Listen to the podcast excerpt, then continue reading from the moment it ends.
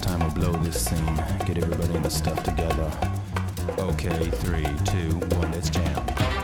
Hola, ¿qué tal? Muy buenos días, muy buenas tardes o muy buenas noches, como siempre, dependiendo de cuándo nos estén escuchando, porque esto es VHS 3.1, el programa podcast eh, que pueden escuchar en Happy FM Fuerteventura todos los miércoles a las 11 de la mañana o en cualquier plataforma vida y por haber del mundo del podcast.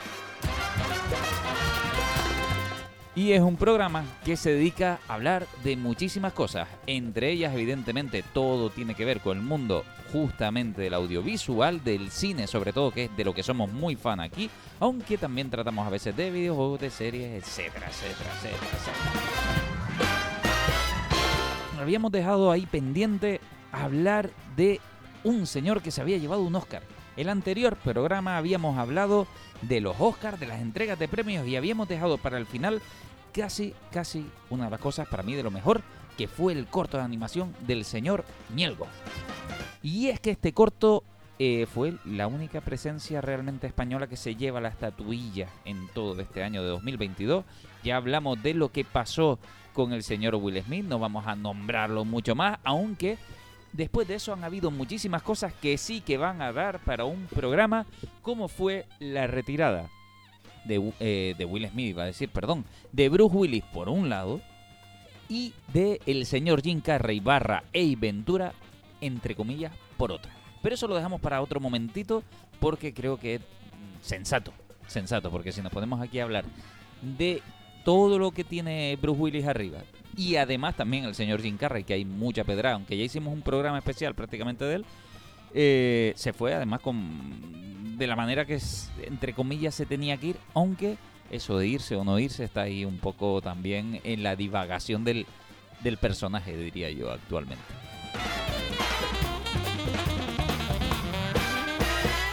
¿Qué tal Ismael? ¿Cómo estás? Muy bien, aquí echando aquí... Vamos a repartir un poquito de amor, ¿no? Este, esta ahorita, pero bueno. Eh, la retirada de actores, yo te digo una cosa, Anthony Hawking dijo que se retiraba en el 2001. Claro. Estamos en el 2022, se ha llevado otro premio Oscar, así que la retirada de los actores, mientras la, mientras la cuerda esté ahí tensa, Todo- el cuerpo aguante, Todo es relativo. Claro. Que, que ese es justamente el problema de Bruce Willis, que no sé si el cuerpo aguanta. bueno, quién sabe. Bueno, ya lo veremos, ya lo, vere- lo veremos en general. Eso es esperamos. carne de que hará una película cuando esté más o menos recuperado, una de estas series tipo Sexto Sentido y tal, y premio al canto. Y Víctor, ¿qué tal? ¿Cómo estás también? Pues muy bien, aquí dispuesto efectivamente a, a divagar un poquito acerca de, del amor y sus películas. Claro, porque han repetido dos veces la palabra amor porque hoy va centrado justamente del amor en el cine. Sé que hay un montón de películas, sé que las que vamos a nombrar son solo unas poquitas. Y además lo vamos a aprovechar sobre todo porque el corto de Alberto Mielgo va justamente del amor. Oscar goes to The Windshield Wiper.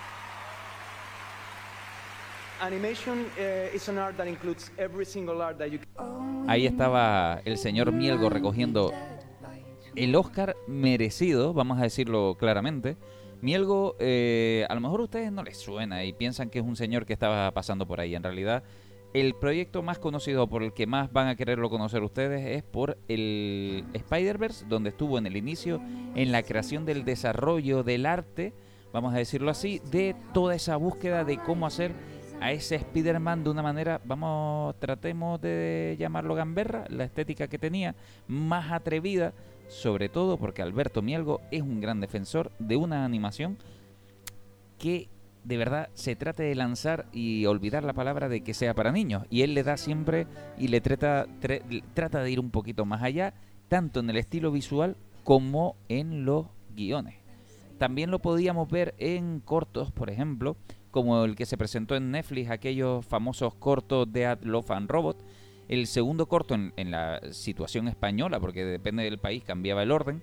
Aquel donde una señora o un señor miraba por la ventana y veía un asesinato o lo que con- confundía con un asesinato y corrían atrás. Sí. De hecho, hay personajes que se parecen en este no, corto. la hay similitud, la estética. similitud de la estética se parece mucho a la de a la de Limpio Parabrisas, es verdad. Mira, no sabía que era de ese, de esa misma persona. Justamente, el limpia parabrisas es como se llama este corto, que además Eh, lo puedes encontrar, yo diría también, que en YouTube, en Vimeo, en un montón de plataformas, pero les invitaría a verlo en televisión española, en radio televisión española, en su web, porque lo tienen ahí colgado. Todo, todo estamos hablando de una gratuidad absoluta. Y la diferencia está en que Radio Televisión Española van a tener subtítulos. Y es una manera bastante interesante de entender el corto. Ya de por sí, no te voy a decir que sea incomprensible, pero tiene tantas lecturas ese pequeño corto, que no es tan pequeño tampoco en tiempo, eh, Un bastante cuarto de hora. grande. Sí, sí, eh, es bastante, es bastante, ¿eh? No, pero es un cuarto de hora, pero un cuarto de hora que eh, donde hay que donde se rasca mucho. Sí, Tú dices que hace falta el subtítulo. En cosas no, no concretas, falta, en cosas concretas, sí, pero en esencia todo es muy visual. Y todo tiene imágenes o tiene eh, revive chacarrillos, momentos que todos tenemos en el día a día, ¿sabes? Aunque, hombre, es verdad que si se entiende, o sea, hombre, lógicamente, si en- el que entiende inglés, que lo va, lo va a escuchar y no le van a hacer falta los subtítulos. Pero, hombre, eh, sí que se va a entender un poquito mejor todo si, si comprende lo que esas palabras que se están escuchando en algunos momentos de fondo y tal. Bueno, ayuda.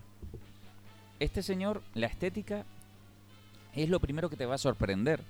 Porque como te decía, además, él rompe absolutamente la idea de tratar de entender la animación de manera infantil. De hecho, no, no la- él no la entiende así. Eh, su estilo de vida no es ese. Y, y entonces lo lleva siempre a una situación más compleja ya desde el estilo visual. Que si ya lo vieron en Spider-Verse es a lo que se va a enfrentar constantemente.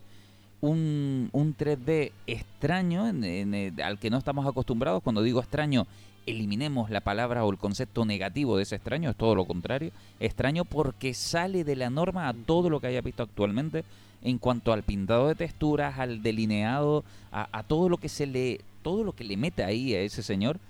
eh, eh, tiene un arte mezclado que me parece, eh, pues a mí me encanta. Pues Sencillamente. fíjate que a mí por momentos me parecía que usaba lo que es la rotoscopia porque parecía que era más actores y después parece como que lo dibujan por encima, pero mira, si dices que es animación 100%, pues hemos mérito todavía de En, en muchos casos sí, lo que pasa es que la rotoscopia, yo, yo no voy a, o sea, o- ojalá un día podamos hablar con Mielgo y preguntarle, eh, él se preocupa mucho de la estética, ya de la animación estaría interesante ver a qué llamamos rotoscopia, ah, porque igual puede, yo creo que hay una mezcla entre la animación, evidentemente, donde ya no me atrevo a meterme del todo, que yo diría que existe algo de captura de movimiento, pero no me meto en el campo de lleno porque no me atrevo a decirlo, porque de hecho no tengo tan claro que Mielgo tenga la capacidad de tener la captura de movimiento en su casa, porque esto es un proyecto que hace él en lo personal.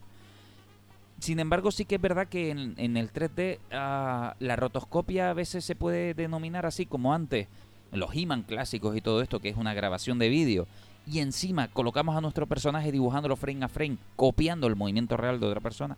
Eso en 3D es mucho, muy habitual también, en el que tú preparas tu acting, te grabas a ti mismo y te sigues frame a frame a tu personaje. Entonces, eh, sí que es verdad que yo veo ciertos movimientos súper fluidos y muy suaves e incluso muy locos en el sentido de ese borracho que, que mira el escaparate, yo me quedé loco con el acting de ese señor, con cómo se movía y ahí fue donde a mí se me lanzó la idea de hay, hay, hay momentos donde no hace falta, pero eso o- o está súper bien animado o evidentemente que después, cuidado, la captura de movimiento no lo hace todo, después hay que trabajar encima de ella, ¿no? Eh, pero, pero sí, ahí, ahí fue donde yo dudé, en, no solo únicamente ahí, pero hay momentos donde yo me quedé extrañado. Además, él tira de un amigo al final para poder llevar este, este proyecto a cabo, porque insisto, era personal, aquí casi nadie te está apoyando. Entonces yo ahí ya es donde me atrevería a decir que a lo mejor ahí es donde le colaboraron en aportar esta serie de cosas como el movimiento de capturas de algún tipo. Hoy en día puede ser a través de IA, de trajes, hay trajes que son más económicos, no tengo ni idea. Pero lo que sí sé es que el trabajo, desde mi punto de vista, es fabulosísimo. El resultado, la verdad que sí, que no, o sea, yo a nivel técnico no tengo ni repajolera idea de lo que han podido hacer, pero efectivamente mm, tiene una estética para mí muy muy llamativa y que vamos que a mí me encantó desde, desde las primeras imágenes que vi, me, me gustó mucho el Pero tipo de venga, animación. ¿de qué va el Libre para Brisa? No, antes de eso, reivindico también al pobre Mielgo porque recuerdo, ¿Qué? antes, antes, cuando simplemente fue nominado a los Oscars, él mismo ¿Pero por escribía, este o no por sé otra? si este, en este, Por en esta, esta, en ¿no? esta. Vale. En este, nominado a los Oscars, su corto, el único español nominado y no sé qué animación. Eh, y, y él escribía que no sabía ni siquiera si podía ir a buscar el premio, porque en caso de dárselo, o sea, estar en los Oscars significaba incluso tener que presentar el corto a una serie de circuitos para poder llegar a los Oscars. Y él ni siquiera tenía dinero para eso, en el sentido del apoyo cero en, en muchas cosas. Es curioso, llegar a lo, a lo más alto del premio que te puedan dar, a lo mejor como homenaje, pero tú no te lo puedes permitir estar nominado a. Él tuvo que hacer una especie, digamos, de crowdfunding, de ayudas, alguien le tuvo que ayudar o cualquier cosa, porque no podía, no podía ni promocionar el corto para poderlo ganar. Fíjate en, este, en lo que estamos. Entonces, eh, una vez más, ostras, apoyar, me cachín 10. Apoyar y no esperar solo al máximo nivel y a la última llamada de decir que estoy en los Oscars para, para que me apoye.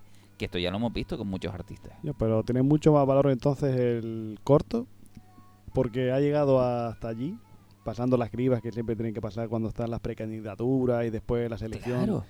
Tiene, tiene mérito porque sin hacer la campaña para que se tenga en cuenta el corto a la hora de que lo valoren para darle el premio, de no hacer ruido mediático para que todos los académicos vean que hay un corto ahí que hay que ver porque todo el mundo está hablando de él, aún así las- los, los académicos que se dedican a ese sector la han visto y la han valorado lo suficiente como para seguir dándole la oportunidad sin ese apoyo de la prensa a la hora de eh, hacer que, la, que el corto siempre esté en boca. Porque tú ves, cuando es la campaña de los Oscars, tú ves a todos los actores en todos lados. Claro. Andrew Garfield hizo una campaña por todos sitios, al final no se llevó el premio, pero vamos, el tío estuvo ahí trabajando hasta el último segundo para ver si le daban el premio. Claro, y para que quedara claro que ahí estaba él, que había Y hecho... este señor, sin hacer nada, supuesto, sin, sin No, hacer sí. nada en el sentido de Sí, sí, que te sin tener sin tener con qué Efe- efectivamente. respaldar el- la validez de su Sí, premio. todo lo que todo lo que lleva atrás el mundo de Hollywood, o sea que, o sea, el, ar- el, el arte lo tiene tanto o más que muchas mm, cabezas de allí de, de Hollywood, pero efectivamente de, de Hollywood tiene un, un mercadeo detrás de, de amistades, de influencias, de, de todo eso, pues que, que lógicamente eh, este Mielgo no contaba con ellos. o sea. Pues por eso, y que aún así, llegar hasta el final y aún así ganar el premio, dices tú, bien. Él Hay que ver ese corto porque sin ayuda se lo llevó, pues algo tendrá para que todas las, para que los expertos digan este corto es digno de darle un premio. No, no, y lo tiene, y lo tiene. Él lo que buscó al final fue la herramienta que todos conocemos, YouTube, Vimeo y todo esto. O sea, el corto, normalmente en estos circuitos suele estar como muy trincado, muy cerrado. Nadie lo puede ver hasta eh, que algo suceda para que entonces Radio Televisión Española, por ejemplo, lo adquiera y cosas así. Todo esto no se podía dar, así que él dijo, mira, yo estoy nominado a los Oscars, vean mi corto, yo lo que necesito ahora es expansión, porque como no tengo medio, lo único que puedo permitirme es que lo vean, ya que lo hice y lo lanzó a todas las plataformas, por eso está libre y gratis por ahí. Eh, en principio, mm, la verdad que no cabe otra más que felicitar al señor por su trabajo ya previo a, ya no solo por hacer el corto, sino por lo que ha significado poderse llevar el Oscar. Teniendo que tirar todo del mismo, ¿no? En este caso. Ya luego, además vamos a añadir el trabajazo que hay aquí detrás. No vamos a hablar de, en, en detalle de, de- que este señor tiene un recorrido y mucha gente cree que cuando te llevas el premio es porque caíste ahí y no, aquí hay recorrido detrás importante eh, de, buscarse la vida y además es un señor que cree mucho en su corto. Lo sé porque yo ya lo seguía en su Instagram y todas estas cosas y, y se ve cómo valora él el amor a su manera, cómo valora él las historias a su manera. Y entonces parece ser que esto se lo tomó muy a lo personal y es lo que nos encontramos. Y ahora sí que les pregunto a ustedes directamente del corto. ¿Les gustó o no les gustó la historia que nos cuenta Mielgo en su corto de Limpia Parabrisas? Eh, a mí sí, sí me gustó y bueno, de hecho tengo este, una de la, una, una microhistoria favorita, que bueno, esa del, del su- su- hay dos personas en un supermercado y con un, con un Ah, móvil sí. y demás. Esa es mi favorita. Me impactó muchísimo la que tú comentaste de, del hombre delante del escaparate, me, me- me impactó. Y, pero vamos, en general el corto es, mm, está muy bien, fácil de ver y vamos, ya... ¿Pero de qué va? ¿Qué es el amor? Claro. ¿Qué es el amor? A- Por así eso empieza, es que tal ahí cual. el encaje de bolillos para este programa de hoy va que ni pintado con, empezando con este con este corto. Claro. ¿Qué es el amor? Que es lo que se pregunta el, digamos, el protagonista del corto, que es un hombre que está sentado en una barra, eh, en una mesa de, en un bar, mientras fuma. Él se, se hizo antes de 2004, ¿no? Entonces el corto, porque está ambientado antes de, de la ley del tabaco. Y se pregunta qué es el amor. Y a la vez que se pregunta qué es el amor, vemos una serie de situaciones en las que diferentes personajes pues sufren o descubren o experimentan o se despiden de, de lo que es el amor. En realidad me pareció muy interesante esta, esta simple premisa, porque claro, no, no me esperaba que él fuera a hacer lo que iba a hacer. Quiere decir, en, en un simple corto, simple entre comillas, lo voy a meter... Es que esto no es simple. Esto que no- no- no es esto no es simple. ABC. Claro, eh, eh, mete como muchas historias para hablar de qué es el amor, algo tan básico que parece, y en realidad lo que te da son como muchas respuestas al aire, están libres, están sin prejuicios ninguno, y, y- y- eso quizás me pareció súper interesante. Ya de por sí, además sab- sabiendo quién era, cuando decía, no, estoy haciendo un corto, ¿qué es este? Y, y que habla del amor, decía, ostras, a ver qué, qué, qué me va a contar este señor. Y no se queda corto, de hecho, está genial. Yo digo, son 15 minutos muy interesantes con unas premisas muy muy interesantes de ver y muy ¿cómo te puedo decir yo? que plantan muchas semillitas que dan que pensar. Sí, Por ejemplo, el, la- el segmento que dice Víctor de las dos personas que están en el supermercado, claro, el segmento es como el- hoy día el mundo rápido que hay, pues móvil, eh, aplicación del Tinder y venga, pasar fotos, pasar fotos, pasar fotos, a ver cuál encaja.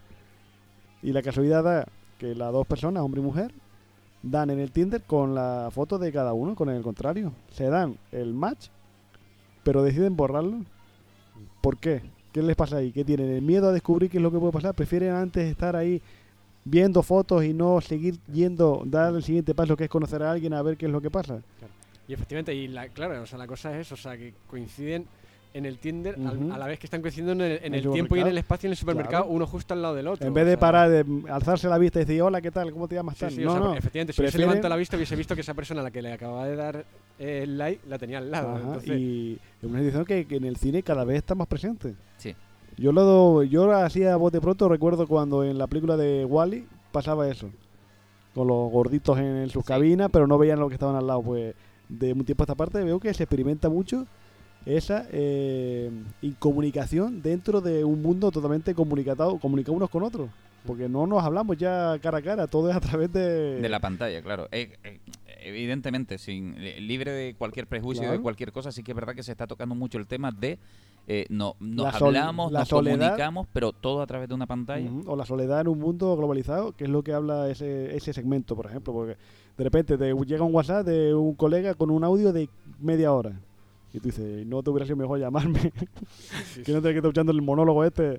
Pues es muy bueno que un corto, en tan poco periodo de tiempo, cuente esas cosas. Porque Claro. después está la pareja de la playa, que están ahí mirando el infinito, pero ¿qué pasa ahí? Ahí nota que hay una crisis importante. Claro. No se sabe por qué, esa pareja joven ya está en Mm. crisis. Pero ¿qué pasa? Esa pareja es la misma pareja que aparece en el corto en varios momentos como que se conocen.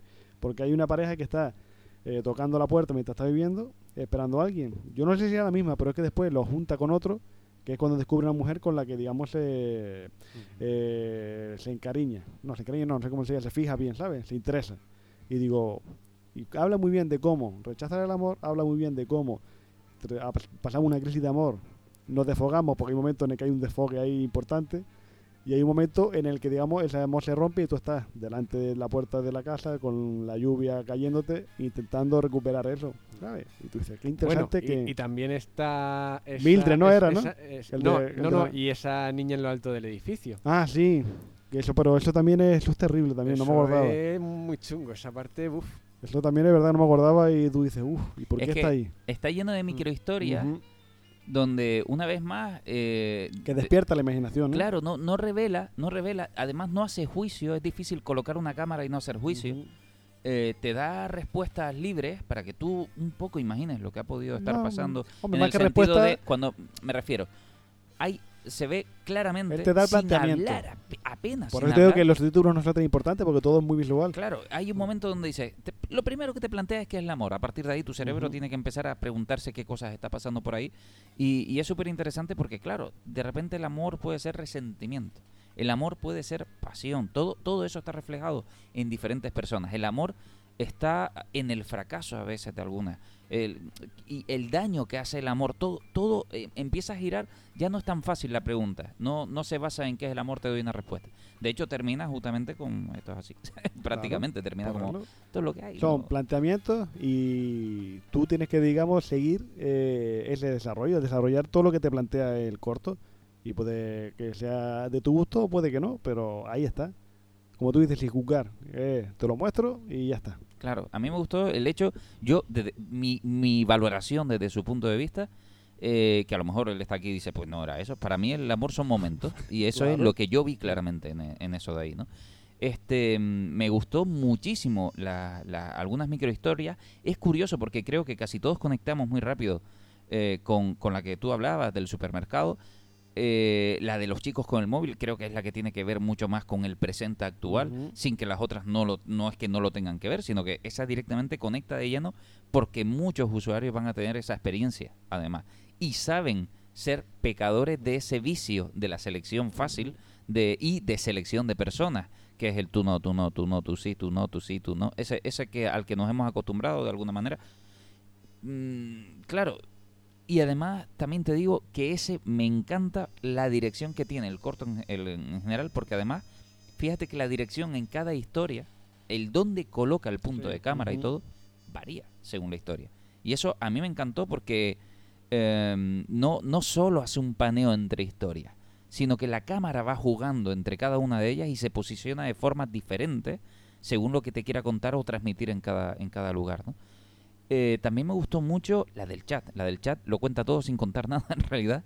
Me encantó también cómo a veces el silencio, los tiempos muertos y todo esto ayudan a contar una historia y ahí se ve claramente. Es que eso- ese, ese momento, casi sin ani- animación prácticamente, ya es una historia, ya es un corto. Mm. Y a mí me gustó muchísimo. Yo te digo, estos tiempos que vivimos, estos tiempos que vivimos también de TikTok, donde son todos microhistorias, eh, 15 segundos, 20 segundos, Mm. el máximo Sí, sí, son sí. dos minutos. Esto encaja porque este, mo- este hombre coge la historia, hace un montaje y la va subiendo de orden cronológico en el TikTok y arrasa. Bueno, eso de Carrase, Arrasa, porque y esos TikTok que se ven, como tú dices, conversaciones de WhatsApp. Porque hay varios que, hola, sí, sí, tal, sí, tal, verdad. me has dejado, ¿por qué tal? Y la gente está enganchada porque tú ves, pues tienes ahí tropecientos mil de visitas. Y tú dices, en este mundo tan inmediato, este corto habla muy bien también de eso, de cómo contar microhistorias dentro de una gran historia y que apetezca seguir indagando en, en los personajes que te ha contado, ¿sabes? Un Pero- esbozo y dices, coño, qué interesante, qué ganas de saber más sobre estos personajes. pero que aviso, ¿eh? 15 minutos, eh, para algunos serán largos, para otros serán cortos. Es un trabajazo de la leche, ¿eh? Hombre, porque- 15 minutos de animación, eso es un trabajazo. y a algunos se le hará pesado.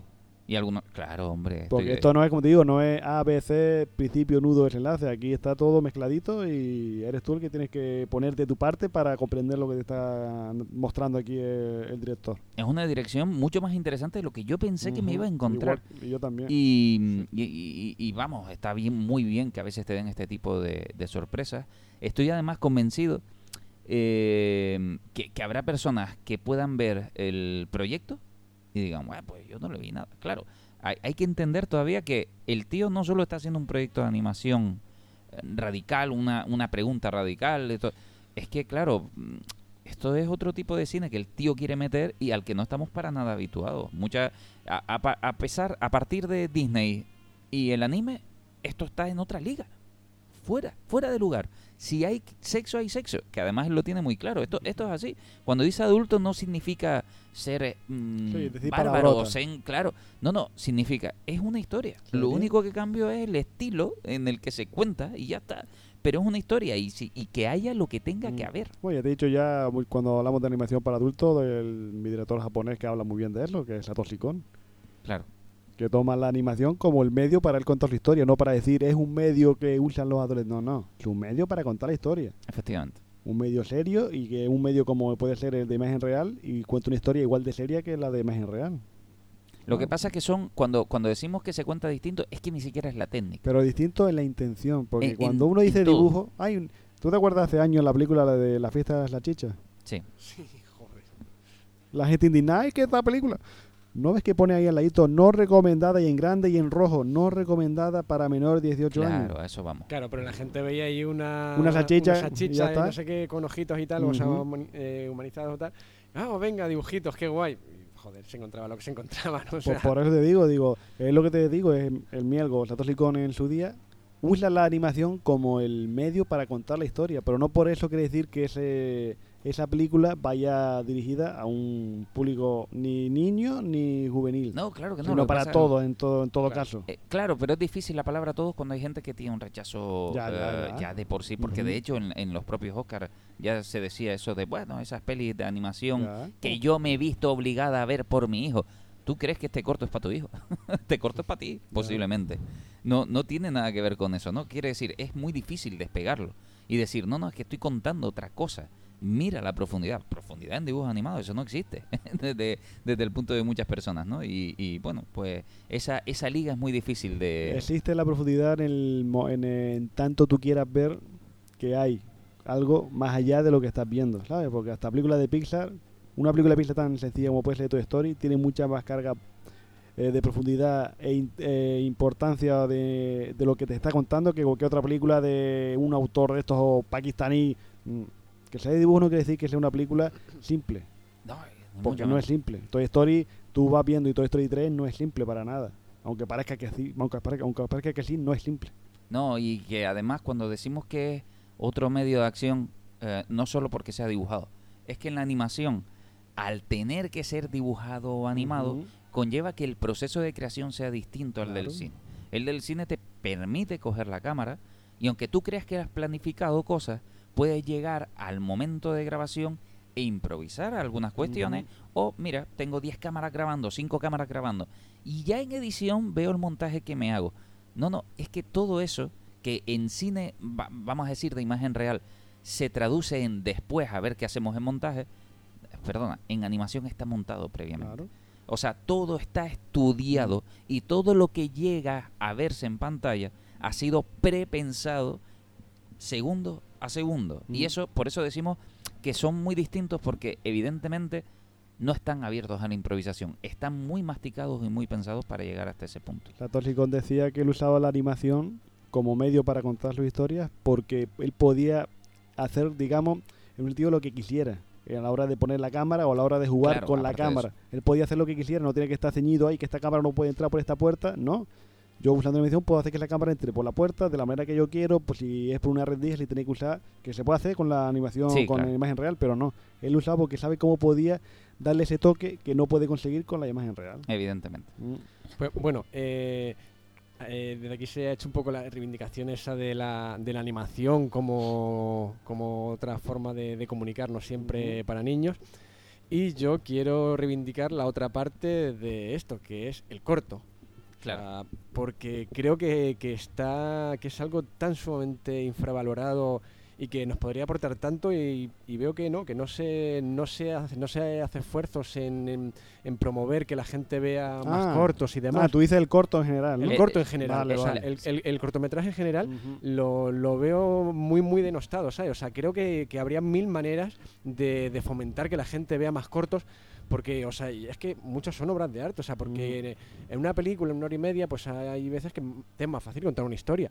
Pero si la tienes que contar esa misma historia que, que te, que al final te quedes con la misma idea pero en cinco minutos tienes que ingeniártela de otra manera y eso surgen algunas cosas increíbles. Y no sé creo que es, sería tan fácil pues como no sé, promoverlo de tal manera, no tanto a lo mejor con una subvención directa y no sé qué y tal, sino pues yo qué sé, con las televisiones, pues venga, si quieres la licencia esta de no sé qué, eh, pues cada tres horas o antes de cada película me pones un cortito de cinco minutos, 10 minutos tal, o en las proyecciones de cine lo mismo, un, eh, te hago un descuento, o sea, de impuesto lo que sea tal, si me pones delante, antes de cada película me pones un corto, más o menos relacionado con o enfocado al público para el que esté la, la película que se vaya a proyectar, por ejemplo. Pero creo que, creo que habría mil maneras de eso, de fomentar el cortometraje eh, y de que realmente la gente descubriría cosas muy, muy buenas. Eh, Yo, yo tengo mucho que decir de corto y no voy a hablar simplemente por no, no, no, no sacar ahora el tema y, tirar para adelante, pero sí que reivindico como tú el tema del corto en mil sentidos, porque es una herramienta de enseñanza absoluta. El que termina un corto, y esto es súper importante también, una cosa, además cuando vas y das charlas y hablas con la gente y no sé qué, a, alumnos o cualquier cosa, les tratas además de dar un criterio de que criticar no, no tiene un valor. O sea, quiere decir, tú no puedes coger a alguien que ha presentado un proyecto y decir, ay, es que a mí esto me parece una mierda. Ojo, el que ha terminado un proyecto ya merece tu respeto. Otra cosa es que tú, de, de alguna manera, puedas puedas considerar que hayan cosas que no te hayan gustado de él. Eres libre de eso. Pero despreciar el trabajo de una persona que sí ha hecho algo que tú no has hecho, ostras, un trabajo acabado para mí ya merece el respeto. Después ya podemos tener el juicio de si te gusta o no. Otra cosa es que te llegue o no te llegue. Claro. Pero despreciar el trabajo de una persona que lo ha culminado, ni hablar. Todo su respeto. Y, y ¿Quién después, dijo eso? ¿Quién dijo eso? ¿En qué, ¿El qué? peli- ¿En qué película sale eso? sí, ya, ya, ya lo hablamos, por ejemplo, en Ratatouille. Pues por Es eso. que es genial. Discurso es lo que tiene. Yo soy una persona, yo estoy suscrito a Filmin. Yo llevo años suscrito a Filmin y Filmin apuesta mucho por parcialmente poner festivales, muchos españoles, en, en la plataforma, ¿sabes? No ponen todo el catálogo de las películas que están a selección, pero sí una gran parte. Y muchos de estos festivales suelen tener su propia competición de cortos. Este, por ejemplo, el mes de marzo fue el Festival Sombra, que fue en Andalucía, no me acuerdo en qué región. Y hubo dos festivales de dos ediciones de cortos. Había en cada parte, había 10 o 12 cortos y yo los vi. Y hay algunos que sí, algunos que no me gustan. Claro. Pero hay otros que tú dices, ¿cómo en 5 minutos o en 10 minutos este, esta persona ha hecho esto? Claro, es lo bueno que tiene un corto. O sea, que, Claro, el que corto si lo que tiene te, que es inmediato. Te gusta o no te gusta. Claro. Pero lo, lo, lo bueno con respecto a una película es que no dices, joder, he perdido dos horas, he perdido Ujú. tres horas en esta película y no me gusta nada. Coño, el corto dice 5, 10 minutos. Eh, si no me gusta, pues tampoco he perdido tanto tiempo de mi vida. Pero, pero además tiene algo mucho más directo y más poderoso que todo esto, que es que a diferencia de un producto súper estudiado y que vas a lanzar en cine y lo estás arriesgando todo y entonces debes revisar cada palabra de guion para matizar, Claro. para regular, Es que lo, lo que tiene... para lo, matar. Lo En- bueno y lo este malo caso, que tiene un corto que tú me dirás que es así, que lo, lo bueno y lo malo es que no tienes tiempo para hacer, digamos, para desarrollar. Tienes que meter rápido el, el meollo o- o en la no. historia. Ah, eso sí, eso no, sí. no, en el sentido de que no, sí. tienes, que no tienes tiempo para hacer un primer acto en el que presenta personajes. No, no. Tienes que hacerlo, tienes que presentar personajes, pero ya en la acción. Tienes que desarrollarlo psicológicamente en la acción. Y eso es muy difícil de conseguir. Claro. Y más todavía si tienes 10 minutos para hacer una historia con, digamos, con un principio, un final y, un, y una acción. Muchas veces no hay principio, es nudo y final. Pero en el nudo tienes que presentarlo porque no vas a ver a dos personas corriendo y ya está. Claro. Tienes que tener dentro de ese transcurso conseguir empatizar con los personajes. Tú tienes Disney Plus, ¿no? Tú has visto los cortos de circuitos de cortos que hay. Sí. Hay uno en la segunda temporada que es un hombre que va a la casa de sus padres. eh, no sé, en Alemania o una cosa de esta, que baja, baja y es el camino de que él baja del avión hasta la casa de los padres. Son cinco minutos y te ha contado toda la historia de ese hombre. Solamente él caminando. Sí. Porque usa la cámara, usa lo- el montaje para ver, alternar el presente con el pasado, presente con el pasado, y vas viendo cómo ha vivido esa persona y en cinco minutos. Claro. Y tú dices, después, en tres horas de película no te has enterado de, de nada. Pero aquí, además, lo que sucede, incluso ese circuito de cortos de Disney, que yo invito a ver los cortos, Oh, evidentemente, están impresionantes algunos. eh, todavía hay algo más liberador. Cuando no hay sello y dos personas se sientan y deciden hacer un corto, una persona, tres personas, eh, lo que tienen es ganas de hacerlo y de contar algo. Y el filtro lo propones tú. No hay una maquinaria engrasada que pueda destruir algo natural. Por ejemplo, Mielgo estaba empeñado en hacer este corto y salen muchas cosas que detrás de un sello no, no habrían pasado. No, no se habrían permitido una persona tirándose de un edificio, no se habría permitido posiblemente Los eh, eh, a una persona fumando, el desnudo, el sexo. Hay muchas cosas que, claro, que al final parece una chorrada, pero vas matando la idea que alguien quería contar. Un corto puede ser aburrido, puede ser alucinante, sobre todo lo que tiene es que son ideas de personas contadas en muy poco espacio y que técnicamente puede ser muy variable. Esto es súper rico. Esto es algo que no te vas a encontrar en cine. No siempre va a ser la mejor eh, propuesta del mundo lo que te vayas a encontrar, pero tranquilo que vendrá otra. Y también será rápida y a lo mejor esa te enamora. Y te enamorará porque tendrá un lenguaje a veces inapropiado, a veces políticamente incorrecto, y eso es lo sano, lo rico y lo natural que puede tener un corto. Mm, Y además, insisto, modo de aprendizaje. El que termina un corto ha aprendido un montón durante el camino. Te lo digo, pero desde ya. Es la mejor manera de enseñar a las personas a contar historias. Y a mí, eh, la palabra corto me parece que, no sé si es por el propio nombre, que parece chiquitito, mm. que la gente lo desprecia. Eh, cuando nosotros, de hecho, terminábamos nuestro primer corto, eh, entraba en una selección de cortos canarios y no sé qué, y nos hacían unas entrevistas. Y recuerdo uno de los periodistas que decía, "Eh, pero ¿y por qué hacen cortos? Y te lo dicen con este ni ni ni. Pero ni". esa es la ¿Sabes lo te sensación que, tú No, tienes. No, no, esa, no, Es, esa es la sensación que tú recibes cuando alguien te dice cosas como esa. no, no, no, no, no, en el no. sentido de. Es La- que tú dices desprecio. No, Es que porque la pre- pregunta era incomprensiva. En este caso, además, iba con nini nini, en plan de. Pero, y, y- además, recuerdo el. eh, pero, pero, ¿y por qué hacen corto? Será menos. Yo es que yo ahí lo veo más con el menosprecio, más que el desprecio. Es el menosprecio. ¿Sabes? El decir, no, me, no valoro el que tú hayas hecho esta cosa de, de tres minutos. E- Efectivamente. No lo valoro, pero es que despreciar, digo, es como tú dijiste antes, el desprecio es otra cosa. Bueno, es el- cierto, es el- menospreciar. menospreciar el trabajo, ¿sabes? Claro. Y tú dices, "Y lo que yo he currado aquí, eso no lo vas a ver tú, porque no voy a poner las horas y horas que he pegado aquí, pero es el menosprecio y yo creo que es el, mm, el desinterés, más que otra cosa. Porque hay muchos muchos autores que han empezado con corto y tú no sabes que han hecho corto antes de que han pegado el potazo con, Pero, con la pero película. además parece que el corto eh, tiene que ser un comienzo de algo. El corto es una historia y se cierra. Claro, el eso. corto de por sí es un proyecto.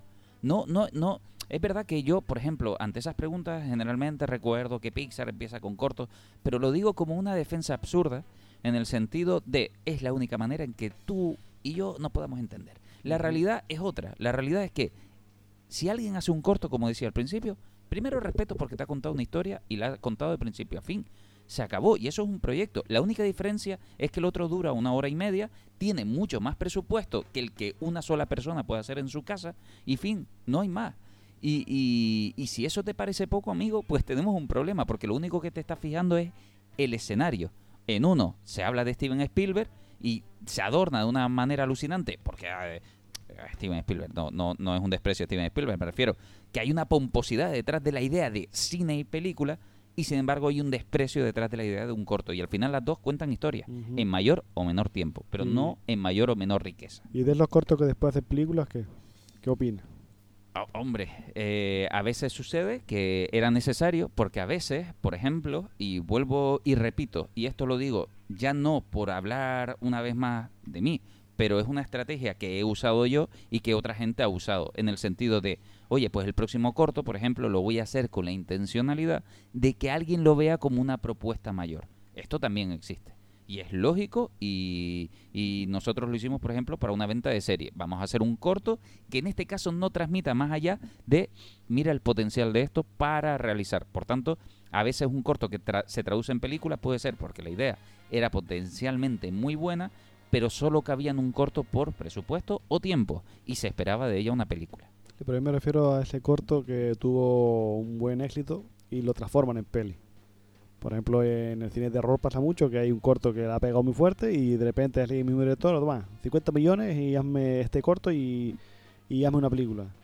Y yo pienso que cuando un corto de esta manera, que está ideado como corto, eh, la historia tiene lo que tiene solamente para lo que dura, cuando lo ha trasladado a 90 minutos, se nota que esa idea o ese concepto no iba más allá de la intención que tú tienes al principio. Claro. Hay una película que de terror que se llama Nunca apagues la luz, que es una película muy floja, pero el corto original está incluido en el DVD y el corto es muy potente. Tú dices que no iba más allá. Es que hay veces que piensan que porque un corto lo ha pegado fuerte, venga, ese corto lo convertimos en peli y con, y con eso hacemos dinero. Y tú dices, No no, porque eso. pierde, se pierde la frescura. Se pierde frescura. Pero, por ejemplo, tú, me, tú le dices a mí algo, venga, hazme una historia con esto, y ahí sí tiene donde sacar. Con el parabrisas, con limpia tienes muchas historias que sacar. Solamente con una historia de amor de las dos personas con el Tinder, y ahí tienes ya para hacer una comedia romántica si quisiera de 80 minutos. Claro. O si es con la pareja que está en la playa, ya puede hacer un drama romántico tipo antes del amanecer. Pero eso es cuando lo traducimos en cine. Sí, sí, pero Porque me refiero lo- a eso, que el corto en sí mismo, la gente le piensa que el corto es eso, es cinco minutos de algo y ya está. Y no, esos cinco minutos pueden tener o, una frescura que te diviertes o una profundidad muy interesante. Y hay veces que tú, lo, ese productora, piensa que eso puede estirarlo a 90 minutos y no, no se puede. Porque el concepto es el concepto y el concepto dura lo que dura ese, ese corto, no puede durar más tiempo. Otras veces que no, hay una que es Babadook, otra de terror que me, me gusta mucho y el corto está muy potente, pero es que la idea de esa, esa directora eh, cogió esa idea y la exploró mucho más en la película. Claro.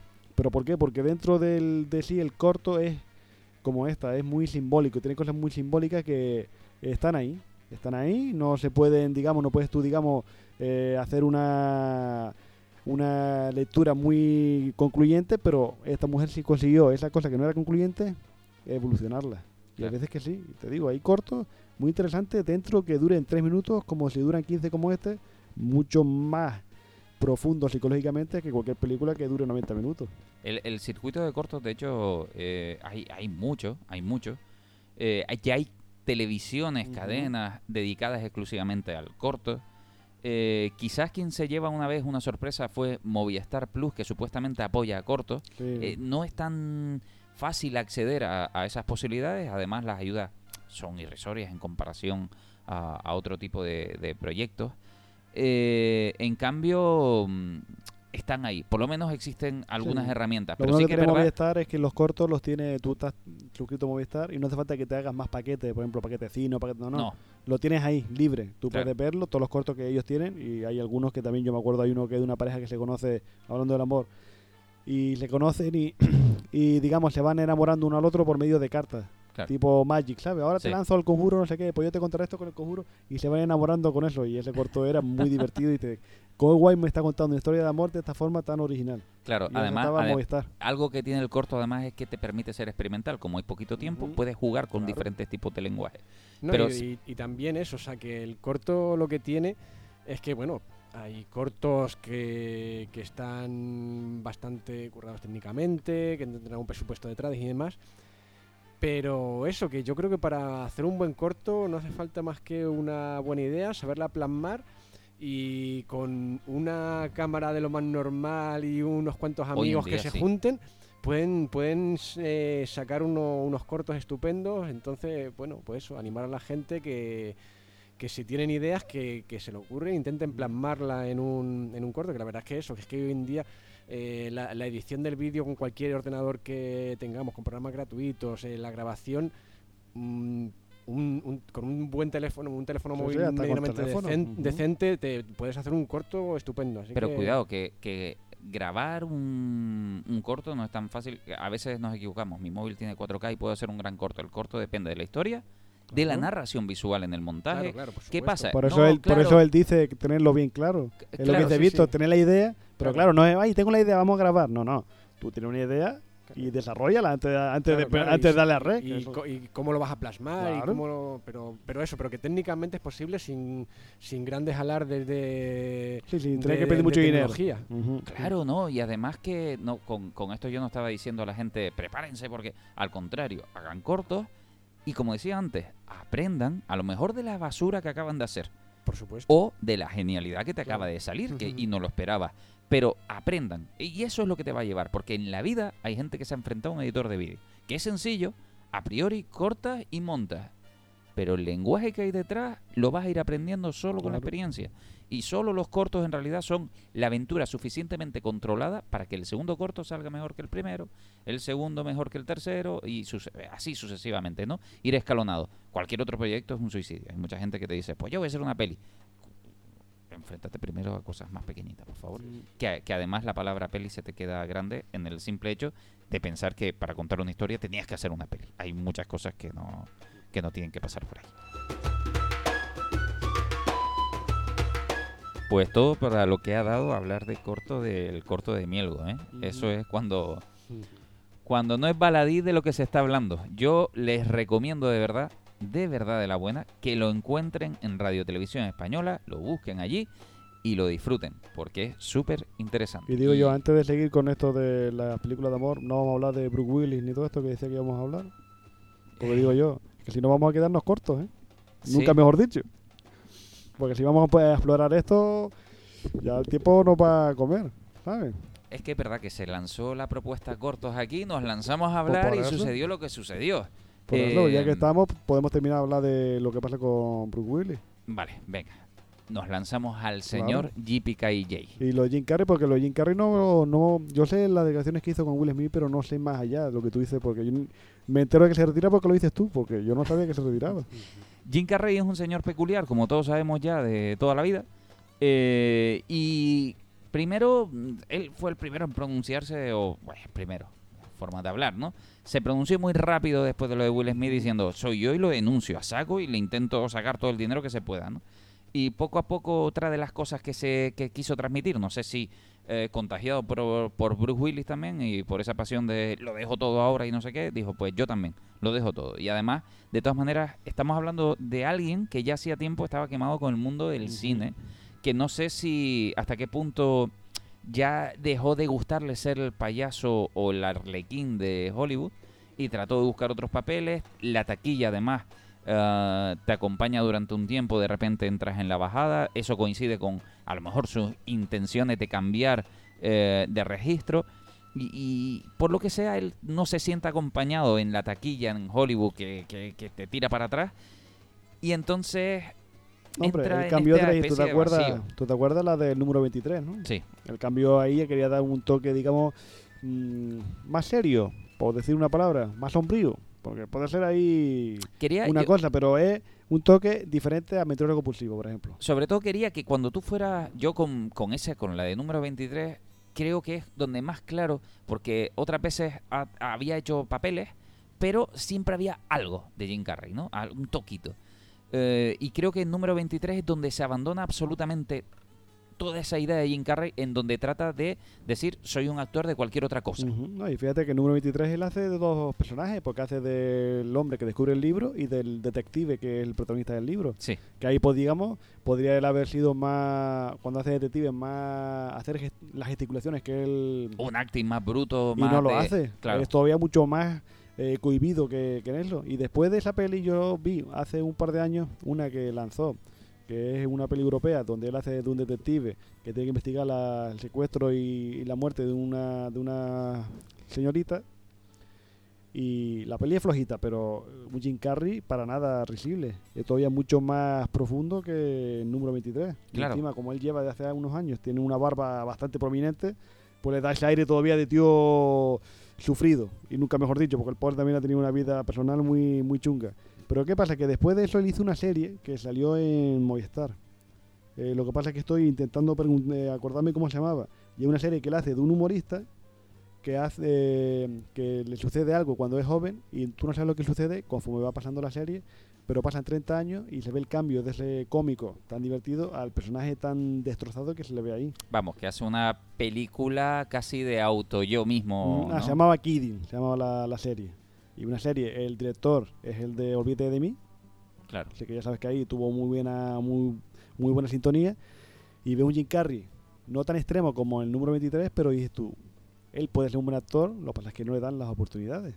Y no lo solo eso, sino que Hollywood compró al Jim Carrey más gracioso y despreció al su cambio de registro, así de Bueno, pero también. tampoco, tampoco olvidarnos de que él después hizo la de Sonic. Eh, efectivamente, Volvió, pero digamos, a la, a la comedia dentro de lo que es él, pero claro, eso ya eso es dinerito. eso es dinerito. cheque. Está claro que ahí no, no creo que él sea un gran ah, seguidor de No. Sega y de Sonic y de la saga y diga, quiero hacer este No. personaje. De hecho, eso, de hecho, su, su despedida o su. Su Película adiós por retiro, el- ¿no? Su, no, su adiós por el momento fue eso, en, en un programa de televisión estadounidense promocionando Sonic 2. Ujú. Claro, O sea, y- ahí fue cuando dijo: Esta va a ser mi última película, o, por lo- o al menos por ahora. pero él ya estaba muy incómodo, por ejemplo, cuando hizo Kick-Ass 2, Ujú. es de esos actores que además se ganan un mal papel en la industria porque si algo no le gusta, y es evidente en este caso, a- a la maquinaria que hace dinero allí, es que despotriquen del proyecto que tienes que vender, ¿no? Y él lo que hizo con Kika fue a las promociones a destruir Kika y a aconsejar que no se viera porque él la consideró muy violenta, vio el montaje, vio la película final, no estaba a gusto con su personaje, ¿Y no no vio la primera? Claro, él no estaba feliz con lo que había, con lo que sucedía en Kikás también.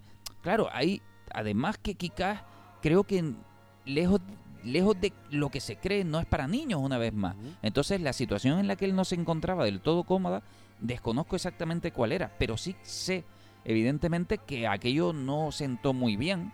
El tema de que te gastas dinero en esa película, que además era una película que no tenía un gran presupuesto, era más una intencionalidad de quererla hacer, sea buena, sea mala, no importa. Yo sé que, por ejemplo, aquí no llegó, yo aquí no la pude ver en Fuerteventura, Ah, sí, por sí ejemplo. llegó, sí en llegó. Fuerteventura, en Yelmo, por ejemplo, Ah, bueno. en Yelmo sé que no la llegaron a traer. A Al España video- sí, al evidentemente. videoclub sí llegó. Yo no la he visto, A- pero... Al videoclub sí, pero en los estrenos de cine no. No, no, no. no. Eh, el Yelmo, por ejemplo, aquí, yo sé que además estuve preguntando, mira, aquí, no, no, no, no la iban a traer. hace una cosa muy fea que es poner póster de película y después no estrenarla. Mal. Pero sea, como- Eso es muy feo porque juega con mis sentimientos, porque yo espero. El, en octubre pasado le estrenaba la, la película de la última, no- la última noche en Soho, de Edgar Croy, ¿no? El director de Arma Fatal. Sí. Y ahí estaba el póster desde meses antes. Y llegó la fecha de estreno, Y no desapareció el póster, pero no pusieron el póster fuera. Y digo, ah, o sea, me pegas ahí, me engolosinas con la película que tengo, estoy frito por verla durante meses y meses y el día del estreno no la trae. Yelmo. Claro. Yelmo, eso está mal. Y te digo, aparte de Jim Carrey, aparte de que sea crítico con las películas que él tiene que promocionar, después te digo, la vida tormentosa, Sí. con la muerte de la mujer y las sospechas que hubo. Eso también parece que no, pero eso em, te mete mella en ti y te hace sospechar eh, al productor y decir, uff, este hombre ya no, ya no, ya no va a dar esa rentabilidad, ya va a ser veneno porque la gente hoy día, como crucifican rápido, Claro. lo van a crucificar y ya y ya lo van a dejar para olvido. Ahí tienes, por ejemplo, la de Muerte en el Nilo, la de Agatha Christie, que se estrenó de tapadillo. ¿Por qué? Porque está las cuestiones de Gal Gadot, que te hizo declaraciones contra los palestinos. Eh, Arnie Hammer, que es el de Call Me By Your Name, que habló de que le gustaría comerse los pies de la novia, no sé qué. Otra que era antivacuna. Ya las crucificaron, aunque sean con sacadas de contexto, aunque sean conversaciones privadas que no deberías ni, ni enterarte. Hoy día se crucifica rápido y Jim Carrey también hace años lo crucificaron. Y eso me parece también, como siempre decimos, hay que separar una cosa de la otra, no, tienes que mezclar. ¿sabes? Es que mm, Jim Carrey también le sucedió ahora en su despedida. Él mostró un poco de disconformidad con trabajos pasados, entre ellas, por ejemplo, mm, Enigma, el personaje de Ah, Enigma que había bueno. hecho. Eso es No. normal. No, no estaba muy feliz, pero, pero por el hecho en sí mismo de que consideraba que era un personaje demasiado realista dentro de su locura. En el sentido de que si algo a él le hacía sentir incómodo son las imitaciones, que saliera gente en plan de, ah, me ha gustado este personaje, quiero estar tan loco como él. Y entonces todo eso a él le ha hecho como eh, sentir muy incómodo el cine como proyecto de imitadores, de decir, ostras, voy a hacer un papel que es totalmente negativo para la sociedad y me voy a culpar de que a alguien le guste que yo haga de asesino y empiece a asesinar. Ha llegado mm, quizás a ese punto. Él ha dicho además que su retirada, creo que tiene que ver a veces con marketing, aunque no lo tengo muy claro, eh, se debe a eh, también un poco al hecho de, de si hay secuelas buenas, él las haría. ¿No? Él, él, eh, ha dicho, me voy, a no ser que. lo ha dicho como bajito, ¿no? El final de la trilogía de Sonic, ¿no? No, pero se, se llegó a hablar incluso de, de una de la vuelta de Ventura. O sea, Hombre, en, esta, en estos años de, de recuperar de manera nostálgica películas pasadas, pues no me extrañaría que no se hiciera. Pero Ya se hizo Dos Tontos Muy Tontos la segunda parte. Eh, pero de todas maneras, esa- ese recuperar ha perdido fuelle porque tampoco ha sido un éxito en taquilla. ¿Cuál? Los recuperar en. ¿Pero en- cuál película estamos En hablando? general, en general no ha sido un éxito. Han habido ocasiones que sí han funcionado. Pero, está hablando de Jim, Jim Carrey, No, ¿no? no, me refiero al recuperar memoria. Ah, bueno, sí, pero eso es normal porque hay veces que hay cada cosa. Claro. El otro día pusieron en Prime Los Ángeles de Charlie, la nueva. Es que eso hace que las películas de Cameron Díaz sean unas maravillas. es que hay veces que tú, por coger, poner en el título Ángeles de Charlie, no quiere decir que la película ya vaya a ser buena. Trabájatela un poquito. Hay que trabajar un poquito las cosas. Y, y, y todo esto, insistíamos, la despedida en realidad venía de Bruce Willis. Bruce Willis se nos va y ese señor, yo con- confío casi en que sí que sea mucho más Pero cierto. se va por causas que él no querría A ir. eso voy, causas justamente. médicas, efectivamente. ¿Qué es lo que tenía? Afasia. Ujú. ¿Qué es la fascia? Eh, bueno, exactamente no sabría describirlo, pero sí, es un tema. Yo que lo relaciono siempre con los, con los alpinistas. Es un tema neuronal que le hace tener pues, dificultades en ciertos temas eh, de comprensión y de expresión eh, oral y demás. O sea, Es más, pues. No decían que en los últimos rodajes, eh, el agente, los directores que ya habían trabajado con él y demás, que lo veían en el estudio, eh, en, en zona de grabación, de hecho, y decían, ostras, este hombre es como si le hubieran quitado algo de él. No, no es el señor enérgico que veíamos, y es más, se le había retirado horas de rodaje. En plan de, eh, a lo mejor en un rodaje que podían estar 14 horas a veces incluso, eh, él, él decía, le decían, no, no, remítelo a tres, cuatro horas. Y es más, a veces estaba en rodaje y le decían, no, una hora, dos horas. Sabían que él no estaba en condiciones. Pues yo pensé que la fascia era más relacionado con lo que era respiración y tal. no, no, pues es, es un tema. Es neuronal, es- pues es neuronal. es, eso es más grave. Ujú. Y tú dices lo de la hora de rodaje, pero hora de rodaje, pero no de película. Porque ¿sabes cuántas ha hecho en este año y medio, no? Sí. ¿Cuántas? Hizo había, 21. había- no sabía tantas. Hizo la verdad. 21 películas.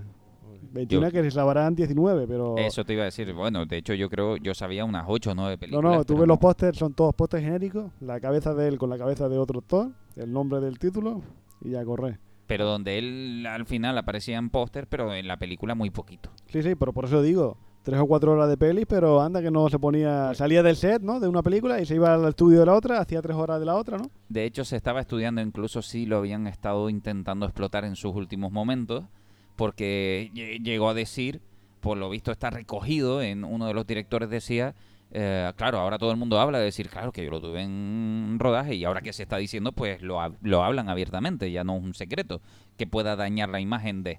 Y entonces uno de ellos mm, decía que una vez se le quedó mirando a cámara y dijo, yo sé eh, Sí, lo qué que- hacen ustedes aquí, pero lo que no sé es qué hago yo aquí ahora mismo. O sea, que estaba así de perdido.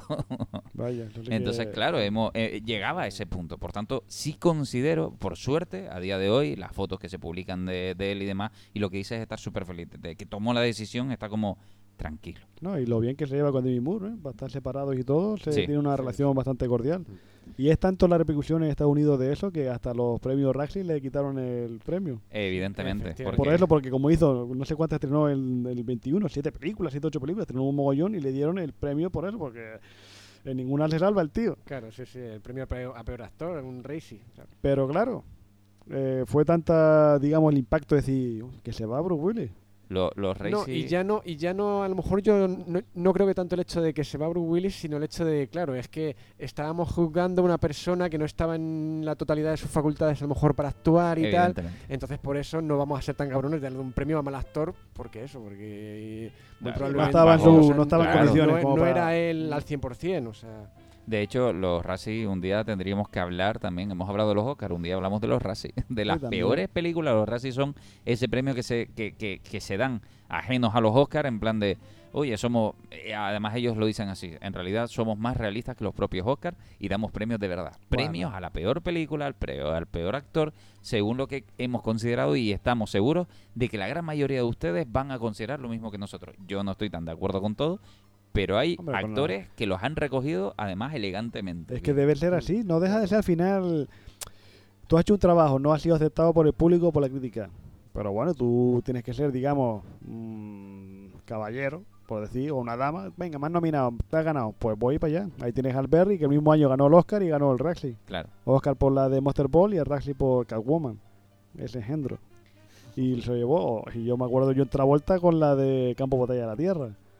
Dios mío. Película más mala no creo que haya, pero ahí está. Y creo que él fue a recogerlo también. Es como aquí en España, ¿no? Los premios mandarina y no sé qué, no sé cómo se llaman ahora.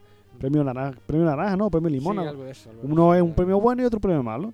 Pero es que si tú recibes un premio malo que está hecho de forma inor irónica y no lo recoges, dice más de ti que del premio. Claro. Porque no deja al final de ser algo divertido. Hiciste una película, te ha salido mal, toma este premio y ya está. Claro, lo recoges, sueltas Lo recoges, un, sueltas fra- un par de frases, efectivamente, un par de chascarrillos, de frases irónicas, un sarcasmito y tal, y quedas como, pues, como digo, Claro, pero es que si no lo recoges porque, ay, me he enfadado porque me han nominado o me dice más de ti que del premio, porque hay que aceptar las cosas con deportividad. Ah, que además puedes estar no de acuerdo y hasta el público Claro. puede estar no de acuerdo, pero ya está, esto es lo que hay, esto es lo que hay.